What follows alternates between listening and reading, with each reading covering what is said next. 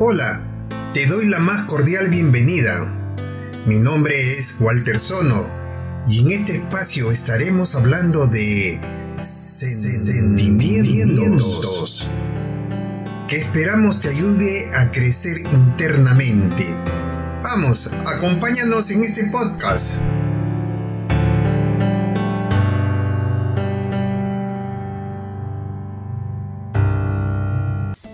Mil gracias María Teresa por compartir tu historia. Ella nos escribió un mensaje en la cual nos contaba su historia. Todo comenzó hace poco más de ocho años con el nacimiento de nuestro hijo Mario. Desde el comienzo presentó grandes dificultades. Lo primero que notamos fue que parecía muy intranquilo, siempre estaba molesto, Tenía siempre la mirada perdida, no comía, no tenía un patrón de horario para dormir. A medida que pasaban los días, reconocimos más signos de autismo, como comportamientos repetitivos, retrasos en el habla y la audición y otros. Llevé a Mario al pediatra debido a sus retrasos en el desarrollo y comenzó un curso constante de terapias diarias. Cuando Mario tenía 15 meses, el médico confirmó lo que yo ya sabía. Mario tenía autismo. Caminé por horas con mi hijo en brazos. Lloré mucho hasta que me crucé con un sacerdote. Él me preguntó, que qué me pasaba. Yo le conté entre lágrimas que mi hijo sufría de autismo y que no entendía por qué el Señor me mandaba tremendo castigo. El sacerdote me dijo, mejor, ¿por qué no te preguntas para qué el Señor te ha mandado este angelito? Y eso solo tú lo puedes contestar. Desde ese día mi vida cambió soy una persona afortunada, ya que este bebé me cambió mi vida. Veo las cosas desde otra óptica. Soy más paciente y empática. Mientras que los niños, con un desarrollo típico, están planificando cuándo juntarse con sus amigos, la vida de mi hijo gira en torno a las terapias. Día tras día, año tras año generalmente los siete días de la semana.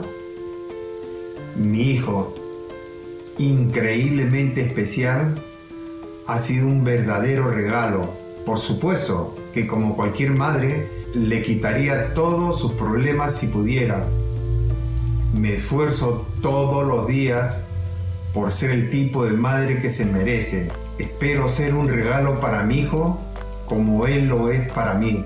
Mi mayor esperanza es que un día pronto mi hijo viva en un mundo donde se le acepte y aprecie a pesar de sus diferencias.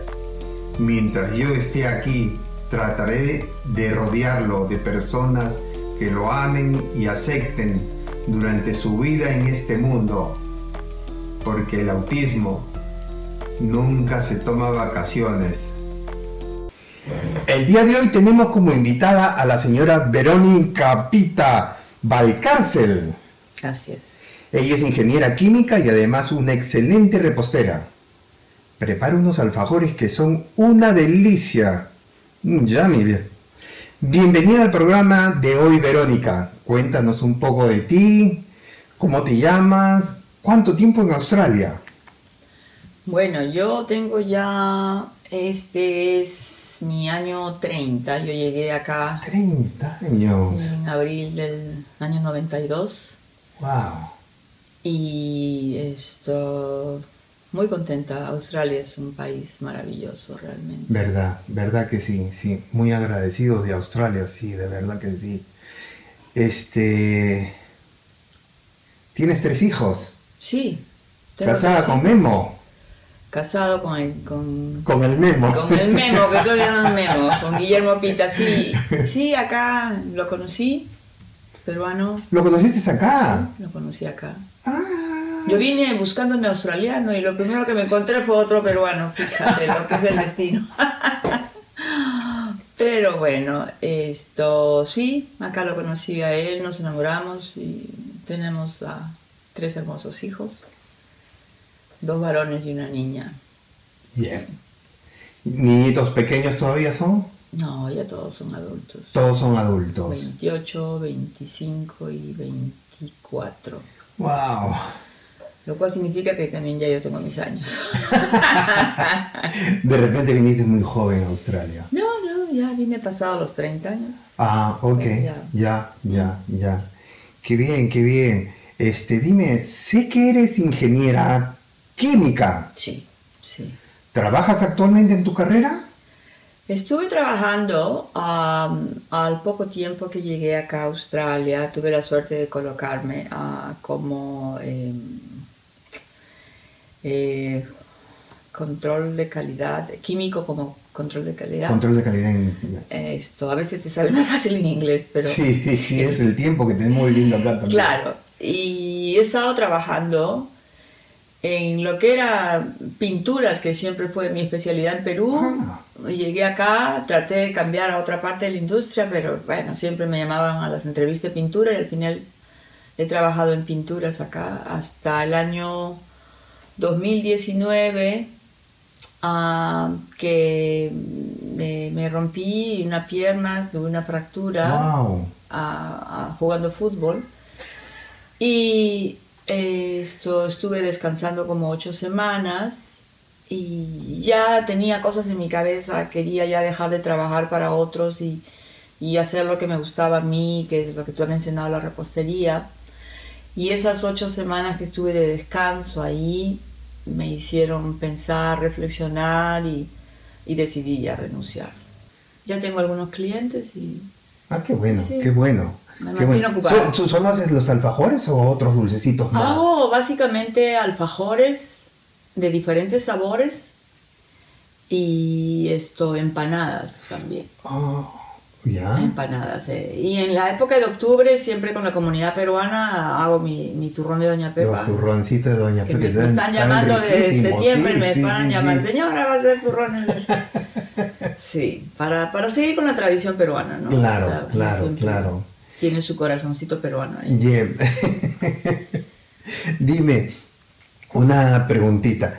¿Tú, ¿Tú cómo te diste cuenta que tu hijo era autista?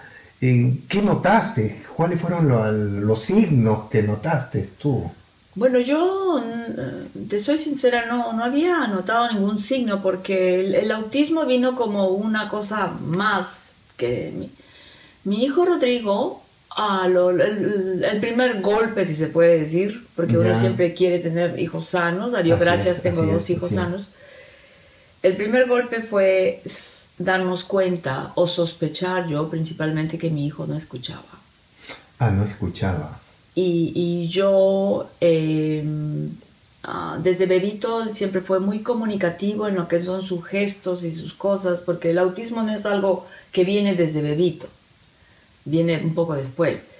Pero desde bebito él siempre era muy comunicativo, me miraba mucho a los ojos, eh, imitaba lo que yo hacía, pero no había sonido. ¿Ya? Y, y cuando yo lo tenía en mis falditas, cuando todavía no empezaba a andar y a andarse por empezar sus primeros pasitos, yo pensé que me escuchaba porque yo le hablaba y él me miraba. Entonces lo que pasaba era que yo no me daba cuenta que él sentía, sentía el desplazamiento de aire de mi voz.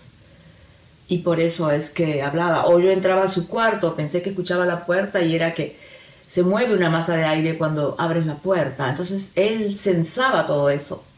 Y por eso es que se despertaba. No necesariamente por el ruido. Pero cuando él empieza a caminar, sus primeros pasos, y se empieza a alejar de mí, me doy cuenta que no volteaba cuando lo llamaba. Entonces le decía, Rodrigo, Rodrigo. Él seguía. ¿Qué? ¿Por qué? ¿Qué pasa? ¿Me escuchan? Entonces ahí recién fue cuando le dije a, a su, a su doctor, a su doctor en aquel entonces, algo le pasa a mi hijo, creo que no escucha. porque no, no voltea, no. ¿No? Y entonces allí le hicimos un test dormido, que se lo hacen bajo anestesia, que le llaman el Vera test. Y ahí nos dijeron, ese fue el primer golpe, que mi hijo nació profundamente sordo. No escuchaba nada de nada. Ese fue el primer golpe. Me acuerdo mucho que, que su papá, Guillermo, a que le dicen Memo, lloraba por todos los rincones de la casa. con la pena de saber eso. Claro, claro. Entonces, bueno, yo también como madre. Además no es fácil tampoco. ¿ah? Claro, ¿cómo? No es fácil aceptarlo. ¿Cómo va a ser? ¿Cómo va a ser? Va a tener que, que aprender a hablar con las manos. ¿Cómo va a ser? ¿Cómo? Algo, que tú nunca habías pensado. ¿Cómo va a ser eso? Y entonces, cuando estábamos en el proceso de ah, prepararlo para que le hagan la operación del cochlear implant, porque acá tú sabes, acá está muy desarrollado eso de la, del implante de la cóclea para los niños que son sordos. Eh, es más, fue inventado acá en Australia ah, esa técnica del cochlear implant y de acá salió a Estados Unidos, Europa, todas partes. Entonces cuando le estábamos preparando, estábamos en las terapias para prepararlo para recibir la operación, una doctora pediatra especialista en niños sordos, que era la que lo estaba viendo, me dijo un día, tú has notado que tu hijo tiene un poco de autismo. Y yo, ¿qué cosa es eso? Ni siquiera había leído mucho qué cosa es autismo. Entonces, para eso mi hijo ya tenía dos años y medio. Hasta hace poco era desconocido esto. Claro, tenía dos años y medio y entonces en eso, que ella me dice eso, yo empiezo a observarlo. Y veo que sí, que mi hijo era un poco así, como que no le interesaba, de pronto. Y parece mentira, pero Walter, en un mes mi hijo se desconectó. Dejó de mirarme a los ojos. Esa es la edad más o menos donde se empieza a manifestarse. Dos años y medio. Dos años y medio. Empieza a manifestarme el autismo. Porque cuando mi hijo yo supo que era sordo y tenía año y medio, así, mi hijo, yo ya sabía que era sordo, mi hijo bailaba conmigo, imitaba. No había sonido, pero imitaba, o sea, era, era totalmente sociable, totalmente. Pero cuando a los dos años y medio que lo estábamos preparando para que le hagan esa operación, se le cayó su, contacto de los ojos.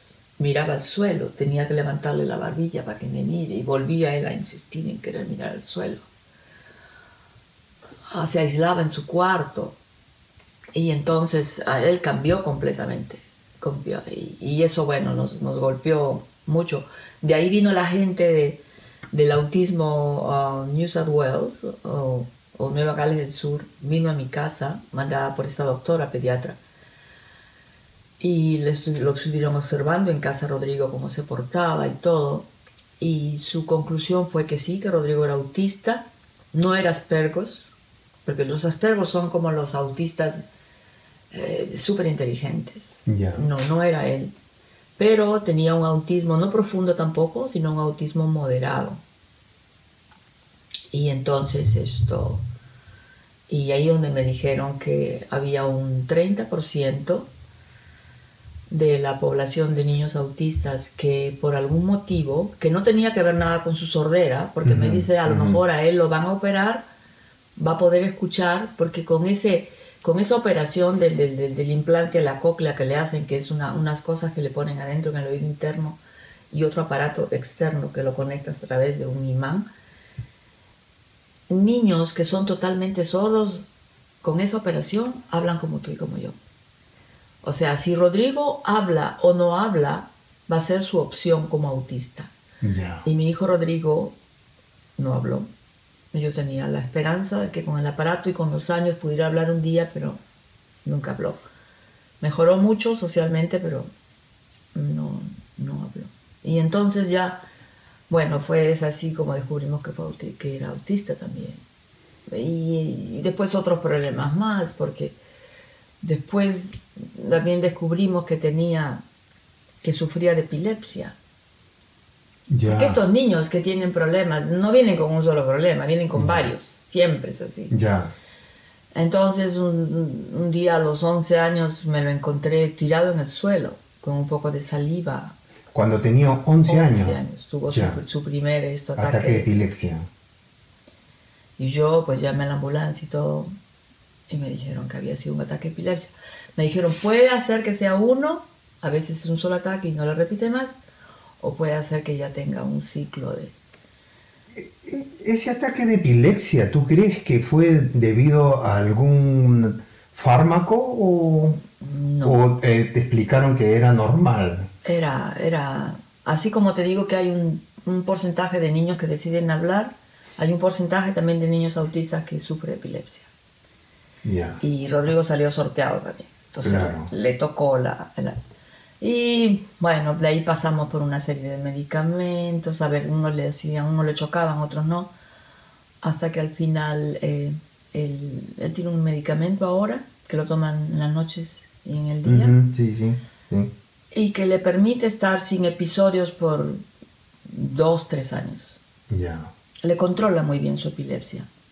Pero de, de- de- a lo mejor cada dos, como tres años, como te digo, aún con la medicina tiene un, un ataque Un de ataque. epilepsia. Entonces siempre hay que estar con él mirándolo cuando se baña, Ya. ¿no? Estar, por ejemplo, una vez, eh, uno de sus ataques fue, yo entré para ver si ya se había, porque él se baña solo, ¿no? Pero siempre hay que estar viendo que se bañe bien, que se lave todas las- sus partes. Y voy a verlo a la ducha y encuentro que se está apoyando en la pared, felizmente que se apoyó contra la pared y no se vino hacia adelante. Claro. Se apoyó contra la pared y se le empezaron a cerrar los ojos. O sea, así es como a él empiezan los ataques de epilepsia.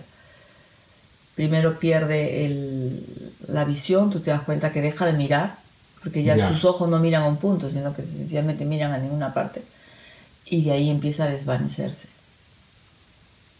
Empieza a desconectarse y, y- y se puede caer al suelo, ¿no? Pero esa vez, como estaba bañándose, se, se apoyó en las losetas y su, solito se empezó a desmadejar, se empezó a caer. ¿Alguna Le vez, puede dar en la piscina. claro, alguna vez escuché que las personas que sufren de ataques de epilepsia, ellos segundos antes sienten que les va a venir el ataque. Sienten. El asunto con Rodrigo es que como él no habla, claro. no me puede decir, mamá, está viniendo un ataque. Claro. Entonces yo solamente lo sé por sus ojos, Ya. ¿no? Y yo siempre lo, lo estoy mirando a los ojos y si estoy manejando, lo estoy mirando por el retrovisor, cuando está atrás, cuando estamos todos, ¿no? Cuando está conmigo solamente va mi- al copiloto, que estoy con, con su papá, él va atrás y lo estamos chequeando siempre. Y a veces le, le hemos sabido pescar que le va a venir un ataque porque sus ojitos se desconectan. Claro. Deja de mirar, a un- porque tú y yo miramos a un punto, para yo te miro a Claro, los ojos. Claro. Pero de pronto miras y tú das cuenta de que yo no estoy mirando nada. Y ahí es donde empieza a desconectarse. Entonces hay que ver que esté protegido, hay que ver que esté sentado, hay que ver que no se, esté, se vaya a golpear con algo. Entonces cuando está fuera de casa, la persona que lo está cuidando inmediatamente tiene que ver la seguridad, que Rodrigo esté, no se vaya a caer, no se vaya a golpear con alguien, ponerlo, sentarlo, si no hay silla, sentarlo en el suelo, sostenerle la cabeza ver mm. que no se lastime. Porque va a llegar un momento, en los próximos segundos, Rodrigo va a perder conciencia totalmente. Claro. Eh, di- no sé, este... No, no tenía preparado esto del ataque de epilepsia, pero eh, sé que eh, muchas personas le ponen pañuelos o cosas en la boca antes claro. de la... Eso es, es- Dicen que eso ya no se usa. Como te repito, en mi caso, yo no sé si le va a venir el ataque. Y, y- y- y cuando yo le he comentado eso al doctor, si le, le debo poner algo para que no se muerda la lengua, me dijo que la, las chances de que se vaya a morir la- de amolderse la lengua son las mismas chances que tú tienes, que a veces uno se equivoca, no, no, hay una desconexión y, y te sales mordiendo la lengua. No sé, a todos nos ha pasado. Claro. Entonces me dice, no, o sea, no lo, al menos no acá en Australia, no lo, no, no ven eso de morderse la lengua como algo que sea realmente importante. Si Rodrigo se muerde la lengua, no me llego a enterar porque no lo ven ellos, o sea, acá tratan de ver los médicos su seguridad, que no se golpee más en la Claro, cabeza Claro, claro. eh, ese tipo de cosas, Claro. ¿no? Que venga rápido la ambulancia o que le ponga yo la medicina de emergencia, porque hay una medicina de emergencia que si Rodrigo está temblando más de cinco minutos, Hay, hay, una medicina que hay que ponérsela acá, bueno, chequear que no tenga nada acá en la boca y ponérsela acá dentro de la mejilla, pero adentro, e inyectársela. ¿Inyectable? Sí, pero no es inyectable, es, es, no, es algo que tú exprimes, es como una... Es un inyectable, pero yo no uso inyectable, solamente lo rompo, es de plástico y entra todo el líquido adentro y cerrarle y, eso va absorbiéndole y, y eso hace que le, baje la, las revoluciones de la, y lo haga dormir, ¿no? Que después duerme como dos horas. Toda esa electricidad les produce mucho cansancio. Claro. Y duerme y duerme. Claro que sí, que sí, sí. Es, creo que, eso, que algo son... Eh, eh, algo eléctrico. Eléctrico, sí, porque tú sabes, en, el, cerebro, tenemos electricidad y entonces es como que todo le empieza... Te imaginas tú que todo comienza a funcionar demasiado y, rápido. Y entonces, y su cerebro se cansa, pues, ¿no? Entonces ya cuando le pasa la tembladera, eso, ya viene un dormir y un restablecerse y un, descansar esto. Pero yo somos afortunados porque a pesar de que él sufre de epilepsia, te digo, tiene un episodio cada dos años, así. Entonces es, una cosa que no nos... Hay chicos, hay chicos que tienen 20 episodios al día de epilepsia. Ay, Dios mío. Y vivir así, eso sí que debe ser un calvario. Dios mío, Dios mío. Este, dime, este, ¿qué, ¿qué, tipo de especialista es el que ve? Neurólogos son. Neurólogos. Neurólogos son los que ven. ¿Es cualquier neurólogo o un tipo de neurólogo especializado en cuando era niño, cuando era niño era un neurólogo pediatra. Ya. Porque dentro de la pediatría hay diferentes. Y ya cuando pasó los 16 años, ya pasó a un neurólogo de adultos. Y todos ellos ven lo que es esto, la... O sea, Rodrigo eh, está con varios profesionales. Eh, eh, como te decía, Australia es un país maravilloso porque Australia provee por todas esas cosas de Rodrigo. Rodrigo tiene un neurólogo, bueno, que lo cubre su Medicare, de ahí tiene un, tiene un psicólogo, más que psicólogo es especialista en conducta, es un psicólogo pero especializado en conducta, que ve su comportamiento, porque Rodrigo como cualquier niño, a veces tiene sus cosas, se porta mal, no es agresivo, felizmente, felizmente que es un niño muy amoroso, no es agresivo, pero a veces un poco, un poco, como decimos acá, un poco bullying. Le gusta robarse la comida de los demás, entonces, y como él es un chico que tiene eh, full mobility, o sea, se mueve, no está en, postrado en una silla de ruedas, se camina, corre, salta, entonces recontra rápido. Entonces, si te descuidas, te quita tus papas fritas y ese tipo de cosas. Entonces a veces hay, quejas cuando lo vas a recoger, dice, ay, que se comió la comida. Y hay niños que, bueno, y él está en un centro de donde todos son niños con un tipo de discapacidad. Ya. Entonces hay niños no, no son especialistas de autismo. En autismo no, no, no, no, Todos diferentes problemas tienen. Y hay niños que si le robas una papa frita, va a gritar por media hora. Claro. claro. Y entonces se arma la de San Quintín ahí. Y Rodrigo se mata de risa después que se comió la papa frita. Y eso. Entonces el, que lo cuida tiene que estar más rápido, tiene, que anticipar. Yo le digo siempre a la gente que lo cuida, ustedes tienen que anticipar. Rodrigo tiene una mirada especial cuando va a hacer algo malcriado. tienen que adelantarse a la... Pero eso, eso lo sabe la mamá nada más. Bueno, eso lo sabemos nosotros, ¿no? Pero usted ya Rodrigo tiene acá varios años, tienen que saber anticipar lo que él va a hacer. Claro. Sí, cosas así, ¿no?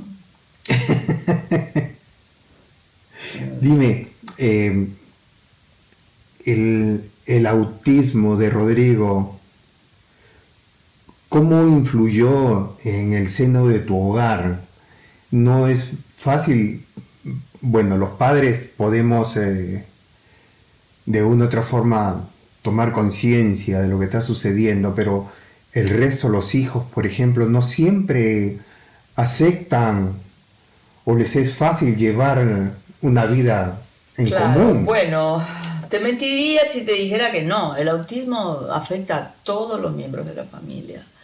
Nosotros como padres, eh, en un acto de amor, soportamos toda la tristeza, la frustración, los desencantos pero los hermanos no. No, no, Los hermanos no, porque es otro tipo de amor.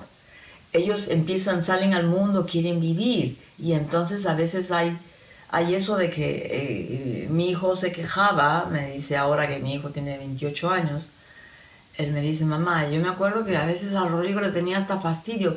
¿Por qué? Porque cuando estaba en, en la secundaria se quería ir con los amigos después del colegio y no podía hacerlo. ¿Por qué? Porque papá y mamá trabajaban y Rodrigo estaba en su colegio y Rodrigo tenía una movilidad que después del colegio lo llevaba a la casa. Y alguien tenía que estar en la casa en ese momento. Y entonces cuando mi hijo terminaba el colegio, mi hijo tenía que venirse corriendo a la casa. ¿Por qué? Porque tenía que estar allí cuando la movilidad llegaba. ¿Por qué? Porque yo todavía estaba trabajando y mi esposo también estaba trabajando. Teníamos, teníamos que seguir viviendo. Entonces, y entonces él, ha habido un par de veces que eso le trae a él malos recuerdos. Claro. No poder salir así a mataperrear con los amigos, los muchachos, porque, ¿por qué? Porque tenía que volver a la casa, ¿no? Y después también lo ha pasado a mi hija cuando también ha crecido, a pesar de que ella es menor que él, también la misma cosa. yo... Pero no era como darle mucha responsabilidad a tus hijos. Bueno, eh, tienen que hacerse, tienen que madurar tal vez antes que, que, los otros porque hay necesidad. ¿Cuál, cuál, era, ¿Cuál era mi opción? Dejar de trabajar para quedarme en casa. Dejar de trabajar hubiera significado tal vez nunca poder haberme comprado una casa. Ya. Vivir del desempleo. Y tú sabes que cuando uno vive del desempleo, si bien es cierto, Australia es un país maravilloso, te da desempleo si no tienes empleo, pero el desempleo te ayuda para comer, para vivir, Así es. para comprarte algo de ropa, pero no te alcanza para comprarte una casa, no te alcanza para salir cada dos años de viaje con la familia. Claro. No te alcanza para ese tipo de cosas. Entonces, eh, había que, bueno, lamentablemente escoger, pues. había que decirle al niño de 13, 14 años, lo siento, sal con tus amigos el fin de semana, que papá y mamá están en casa. Tienes que volver. Tienes que volver porque alguien tiene que estar allí. Y entonces ellos pues rapidito lo aprendieron. Hay que volver a casa. No hay otra. Entonces maduraron más rápido. Como te digo, desde el punto de, punto de vista de ellos, tal vez no fue muy justo. Pero desde el punto de vista, de, como te digo, nosotros, nosotros también teníamos que ver cómo, cómo progresar, cómo seguir andando con, como familia, cómo seguir creciendo. ¿no? Porque no, yo no me iba a echar a llorar, eh, ponerme así de gorda y decir, oh, mi hijo es autista y ahí se murió mi vida. No, yo tenía que seguir, como dice mi mamá, como dice mi madre, seguir remando. Sigue, seguirle dando, seguirle dando. Entonces. Sí. Me contaste algo que un consejo que te dio tu mamá. Ah, bueno. Cuando a veces la gente eh, eh, se pregunta eso de ¿Por qué yo tuve que tener un hijo autista? Claro. ¿Por qué si, si yo soy una persona buena, si yo siempre he hecho bien a todos, siempre, no me voy a ir al cielo como un ángel, pero al menos no, no le he hecho daño a nadie, no le deseo mal a nadie, fui responsable, trabajé cuando tuve que trabajar, vine a este, a este país ah, basada en mi, en mi experiencia y en mi título profesional. O sea, ¿Por qué me tocó a mí vivir eso? Si yo, yo no lo merecía. Claro. Y entonces, eh, es más, desde que empezó con esto de cuando, primero saber que era sordo, después saber que era autista, entonces ah, saber que sufre de epilepsia, ¿por qué todas estas cosas? Y un día mi madre me dijo, mira Verónica, me dijo, Rodrigo es el ángel que Dios te ha mandado para que tú le des amor Dios siempre nos, nos somete a diferentes pruebas para ver a través, y a través del amor que tú le tienes a tu hijo, tú amas a Dios. Así que Él es tu ángel. Y además Rodrigo es un niño maravilloso. ¿Por qué? Porque, ¿en qué sentido? En que Rodrigo es un niño que no es agresivo, es muy cariñoso, le gusta estar rodeado de gente eh, tolera bromas, a veces también a su manera te quiere hacer bromas. Esto, entonces, esto, me dice, yo lo veo a tu hijo, mira, si tu hijo de pronto no lo veo jugando con sus manitos, pensaría, si no supiera que es mi nieto, pensaría que es un niño normal, porque mira, te mira los ojos, se sonríe, camina, corre, es bien sabido. Cuando mi mamá hacía, bueno, las veces que hemos visitado Perú, hacía sus papas fritas, que sabía que le gustaba, trataba de robarle la papa frita, a ver, ver cómo la engañaba la abuela. Entonces, en ese aspecto mi mamá lo ve, se puede decir hasta normal a Rodrigo, pero él no es normal, él es, él es autista, ¿no? Entonces me dice, él es el ángel que Dios te ha mandado para que tú le des tu amor a Dios y, siempre tienes que verlo así. Y eso me ayudó mucho. Él es mi angelito, él es mi bebé, él es, él es el, el, hijo que nunca me va a abandonar, porque los hijos llegan a su edad, igual que yo hice, y se van de la casa, y se van, y le salen alas, y tienen que buscar su propia familia, es la ley de la vida. Es la ley de la vida. Entonces Rodrigo no, Rodrigo siempre va a estar con nosotros, siempre, siempre va a estar con nosotros. Y si bien es cierto, él es una preocupación, pero también es una compañía inmensa, no te imaginas, Rodrigo. nos alegra la vida, por un lado nos entristece, pero por otro lado nos alegra muchísimo la vida. Claro que sí. Nos da mucha compañía. Eh, Verónica, una cosita, dime, eh, ¿cuál crees que es el problema más, más grande que tiene un niño autista con relación a los otros niños? Bueno, a veces yo me he preguntado, porque Rodrigo tiene frustraciones, o sea, él se frustra porque a veces ni yo misma lo puedo entender. Claro. Como madre. Pero todos tenemos eso, ¿ah? Sí. Todos tenemos todos tenemos nuestras frustraciones y él también las tiene. Claro que sí. Y él, ah, eh, entonces yo siempre, eh, nosotros como seres normales que somos, quisiéramos que Rodrigo fuera normal también. Claro. Quisiéramos que hubiera una cura para el autismo, la cual no existe. Así no saben qué cosa cura el autismo, ni saben tampoco qué cosa lo crea. Así es, eso es verdad. Se sale y sale y ya salió autista y eso es. Entonces, nosotros quisiéramos que el autismo se curara y que Rodrigo pudiera hablar, salir a trabajar, conseguirse una novia, hacer su familia, como ha hecho mi hijo mayor, y, y hacer una vida, que es lo que todos queremos, que nuestros hijos hagan una vida. Claro. Y, ¿no? Una vida positiva, obviamente.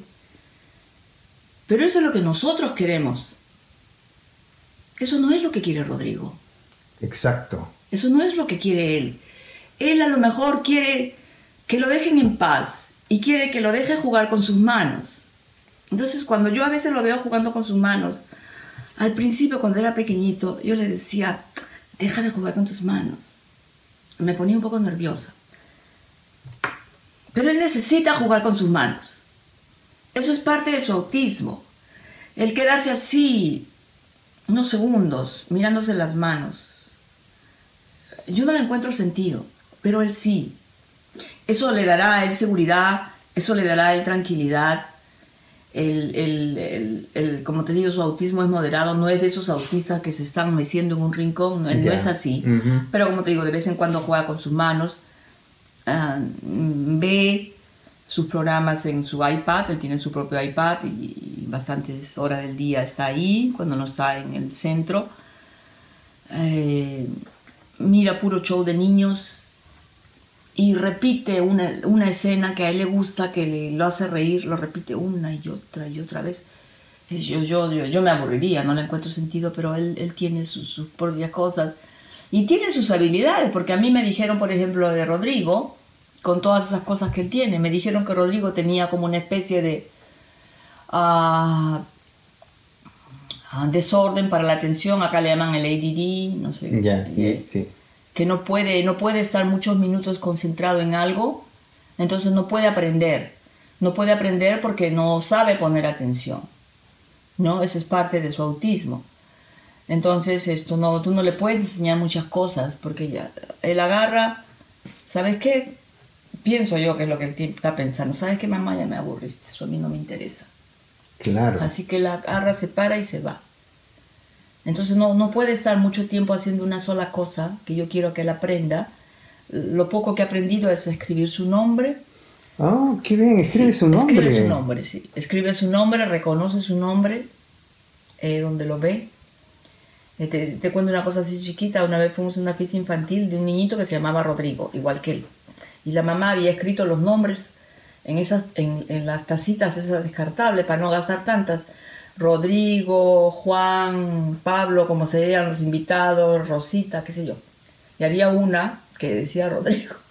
Y ni bien llegamos nosotros, y empecé a saludar yo, él agarró la- el vasito que decía Rodrigo, Vio Rodrigo. se sirvió Coca-Cola y empezó a tomar. o sea, él reconoce su nombre. Claro. No, y yo me empecé a reír. porque, claro, claro que lo voy a deshonrar. Sí, él, él había hecho bien, él había cogido el vaso que tenía su Claro, nombre. claro que sí. No, hay, Es- no hay cómo quejarse. hay, hay algo que me admira de los, eh, de los padres que, que tenemos a niños con algún tipo de, de discapacidad, es que en esas pequeñas cositas que vamos descubriendo de nuestros hijos, cómo nos llena el alma, aprendemos a vivir de eso nosotros. Sí, son pequeñas cositas. El, Rodrigo, por ejemplo, me dijeron, él, él no puede estudiar, él tiene como un poco de, de- de- de- de- eh, bueno, ya no se usa esa palabra en Perú de retardo mental, No, ya no, ya. ya no la Está usan, prohibida. está prohibida, pero acá, Pero acá, el sí, acá Es, a- eh, le dicen eh, mentally delay, le dicen, o sea, como, o sea, mentalmente está atrás, eh, acá todavía siguen usando la palabra porque es mentally delay, ¿no? O sea, que está un poquito Mm. atrasado mentalmente. Pero yo estoy en desacuerdo con eso, porque ¿sabes por qué? Porque ¿cómo miden la inteligencia de Rodrigo? Con test que son hechos para niños normales. Claro. No existe un test para medir la inteligencia de un autista. Ok. No hay. Yeah. Entonces, cuando tú le haces un test a Rodrigo basado en un niño normal, Rodrigo sale con como que si fuera un niño torpe, un niño que no entiende. Claro. Entonces, él, él- eh, esos son todos sus, sus títulos que, le- le- que él tiene. Pero no, nosotros no sabemos. Mira, yo te cuento una experiencia. Rodrigo cuando era niño jugaba mucho con esos trencitos de tomas de tanque. Sí, sí, sí, Los sí, trencitos Thomas. de tomas, de todos los trencitos de diferentes colores. Tenía hartos de eso, tiene todavía, ya no juega mucho con ellos aunque ve sus shows, pero esto, y todos los trencitos que son de diferentes colores y tienen sus nombres y sus números, ah, abajo tienen las, las llantas, la- las, las llantas todas negras, toditos tienen las llantas negras, ¿no? Y, y no sé por qué, Rodrigo todo lo hace al revés, tendrá que su, en su mente todo estará al Claro, revés claro. eh, jugaba con sus trenes, a- en vez de pon- los ponía uno al costado del otro, pero al revés, con las rueditas Con las ruedas hacia arriba. hacia arriba. Y así los acomodaba, como 50 trencitos. Los ponía ahí, en un cosito que tenía, y los miraba, y disfrutaba mirándolos. Un día yo, bueno, uno siempre observa a sus hijos cómo juegan. Lo veo que se va corriendo al baño. No. Hacer el número uno. Y yo digo, esta mamá pesada, eh, no lo voy a fastidiar. A ver, ¿qué hace Rodrigo? A ver. Agarré del medio de todos los trencitos, le saqué un trencito. Y volví a juntar toda la fila. Tú no te darías cuenta, ni yo tampoco, que falta un tren. Si todos son igualitos, todos están boca abajo. Rodrigo regresó del baño y ni bien entró a su habitación, miró sus trenes en fila y, su... y me miró a mí y miraba sus trenes y empezó a mirar abajo. O sea, él, él cómo notó que Él le se dio faltaba un cuenta tren. que le faltaba un tren. Él se dio cuenta inmediatamente que faltaba un tren. Y pasaba su dedo así. Y lo retrocedía. No sé si estaba contando. Yo no sé qué hay en su mente. Pero él tenía una, al menos una memoria fotográfica. Claro. Él sabía que, ah, que eso no estaba como él lo dejó. Bien. Y los trenes, como te digo, boca abajo todos son igualitos. Entonces, cuando vi que empezó a preocuparse, ya me dio pena, le volví el tren, me miró así, me enojado. Y lo volví a poner exactamente en la posición de donde yo lo había sacado. Wow. Cómo él podía recordar, porque yo para ¿Dónde acordarme decía, quiero ver si lo pone exactamente. Y dije, ah, está, está entre el gordo y el no sé qué. Y, le saqué. y lo volví a poner exactamente donde estaba y volví a cerrar su fila. Y me miró enojado. Entonces, yo no sé cuál es la inteligencia de Rodrigo. Rodrigo puede hacer rompecabezas de mil piezas. ¡Wow! No lo puedo hacer yo. Yo tampoco. A mí me aburre, a mí me frustra tremendamente porque a veces estoy media hora y no puedo poner una pieza. A la fuerza. Sí, pero Rodrigo... Y mira, Rodrigo no necesita la figura para armar el rompecabezas. Ah, Lo cual me hace pensar a mí de que Rodrigo puede ver la diferencia entre una pieza y otra a pesar que nosotros no somos capaces. Porque una vez un, un sobrino mío que se dedicó a fabricar rompecabezas cuando yo vivía en Perú, se metió en ese negocio y él un día me comentó y me dijo, tía, me dijo, tú sabes que en las piezas de rompecabezas, así sean mil, tres mil, cinco mil, ninguna pieza es igual a la otra. no, no. Hay una diferencia Mm. que tú no la notas, Es para que no encajen. Si no pero Rodrigo sí la nota. Rodrigo puede ver, puede ver la diferencia entre unas piezas, porque Rodrigo primero hace el, el, el- el- la- el borde del rompecabezas, primero busca el borde y lo hace, pero lo pone de cabeza.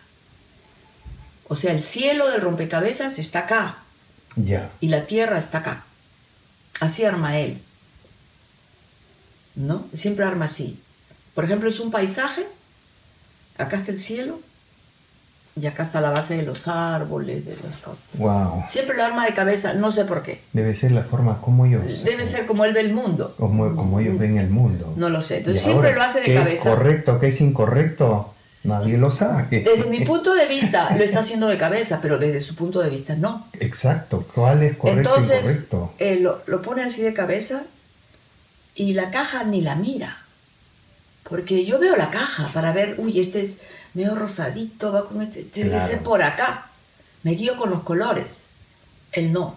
Él nunca ve la caja. Él saca todas las piezas, las pone sobre la mesa, empieza a armar el, el- el esto, después las pone por costados, no sé cuál es su, su historia, y empieza un montículo, empieza a buscar, a buscar, a buscar así, saca una pieza, la mira y la pone.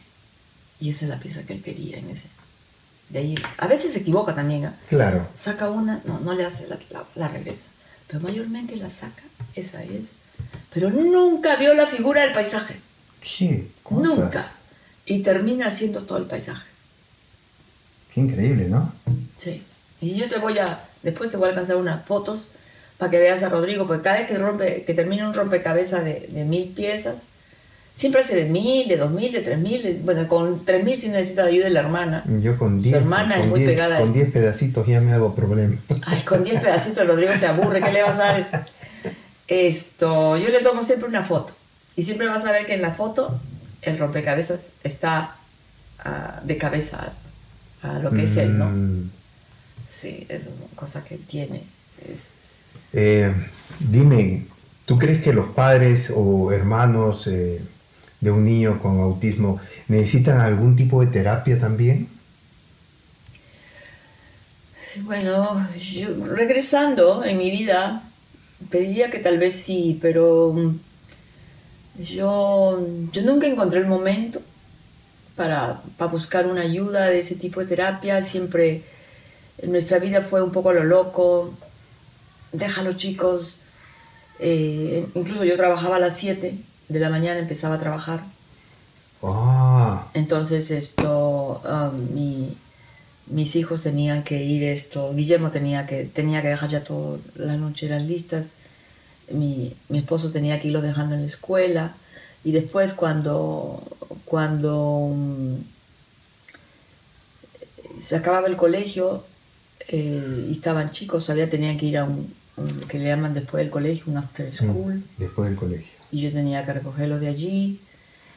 Entonces, eh, es una vida loca, que también la, la tienen los padres normales, como hijos Sí, normales, sí, sí, sí, padres que trabajan. sí, sí, sí, sí, claro Entonces yo, yo saliendo, yo, mi esposo, temprano, de, levantarme más temprano, dejar las loncheras, ir a trabajar, salir del trabajo, ir a recogerlo de después del colegio, en el after school, eh, volver a hacer, estar en la terapia Rodrigo, a veces venía la terapista a la casa.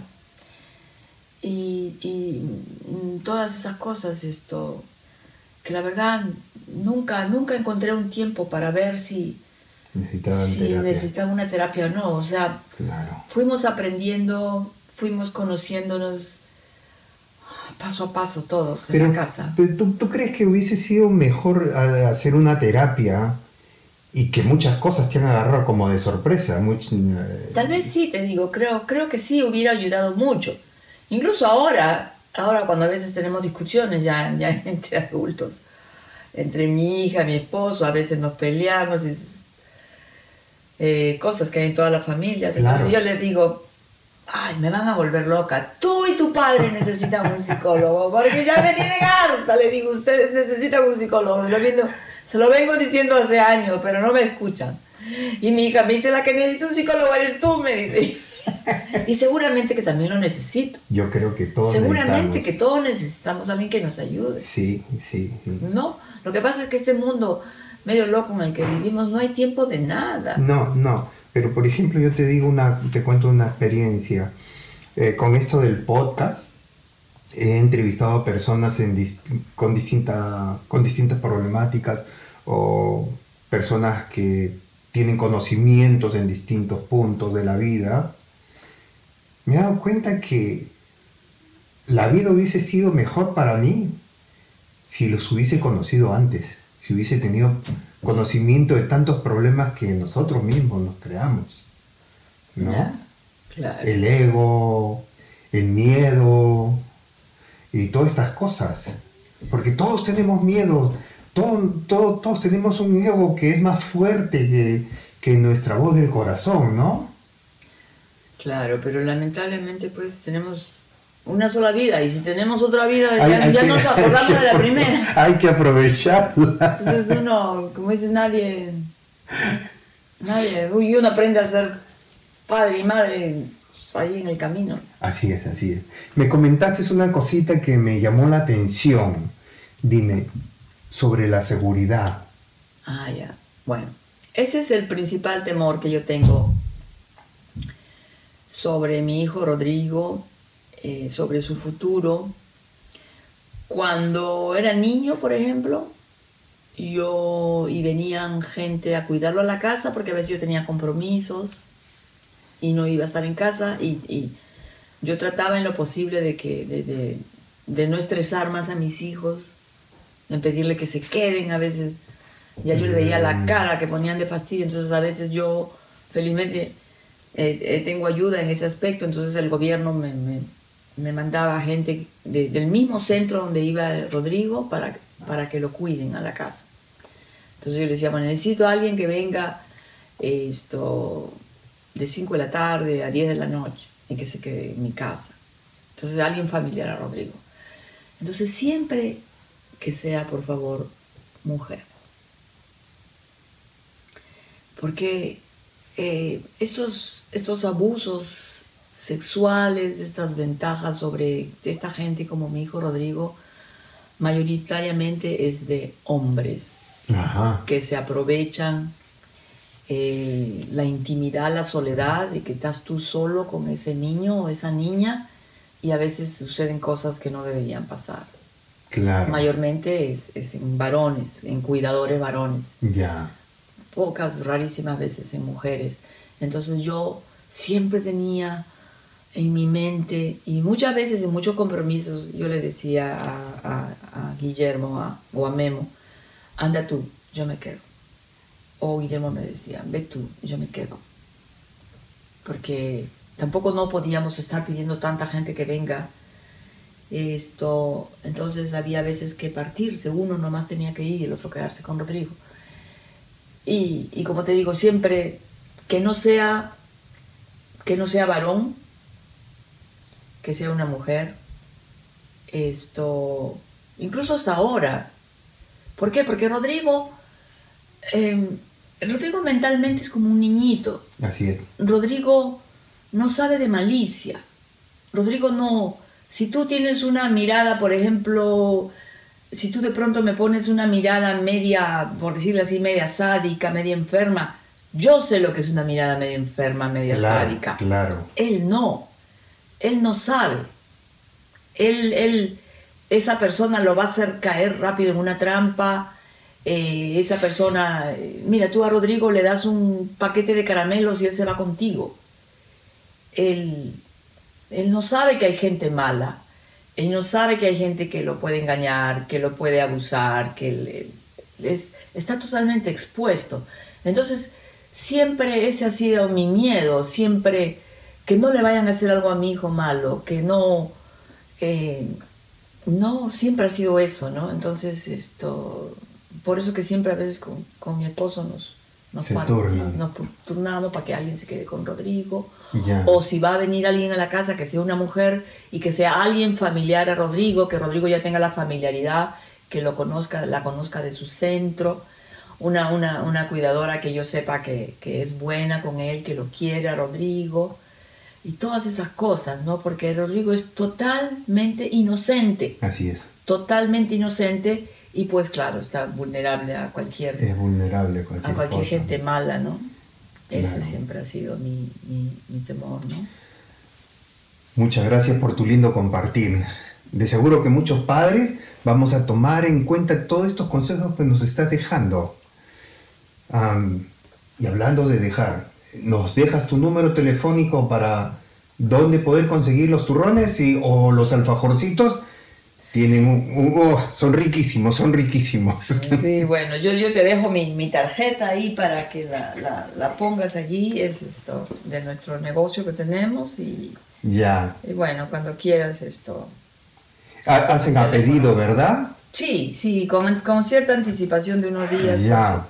Como tengo ya unos clientes establecidos, eh, nosotros vendemos en, en, un negocio que se llama la, donde pueden encontrar nuestros productos en la hacienda en la ciudad un restaurante, un, restaurante un restaurante peruano, en la ciudad, en la hacienda, en el centro de la ciudad. Y después tenemos otro negocio, o otro, le vendemos a otro negocio en eh, frente a la estación de Artamo, de Artamo, que es una frutería latina, ah, Fruity Market, Fruity Market, ahí también, ahí encuentran los alfajores, las empanadas, y si algún día quieren comprar, ah, pueden. Ya, entonces vamos a dejar todo esos apuntes ahí en la en el pie para que puedan adquirir los, los ricos alfajores de Berito. Sí, sí, sí. Y, bueno, espero haberte ayudado. Muchísimas gracias, no, de mucha ayuda ha sido tu, todo lo que nos has contado esta tarde. Y recuerden sacar sus propias conclusiones, luchen por su felicidad y por favor no olviden de darle like, suscribirse al canal y dejar sus comentarios sobre el programa. Y también si te gustaría que toquemos algún tema en especial, déjanoslo saber. Chao y bendiciones. Gracias. Lindo. Listo. Lindo, muchísimas gracias. Bueno, ya está, ya me quito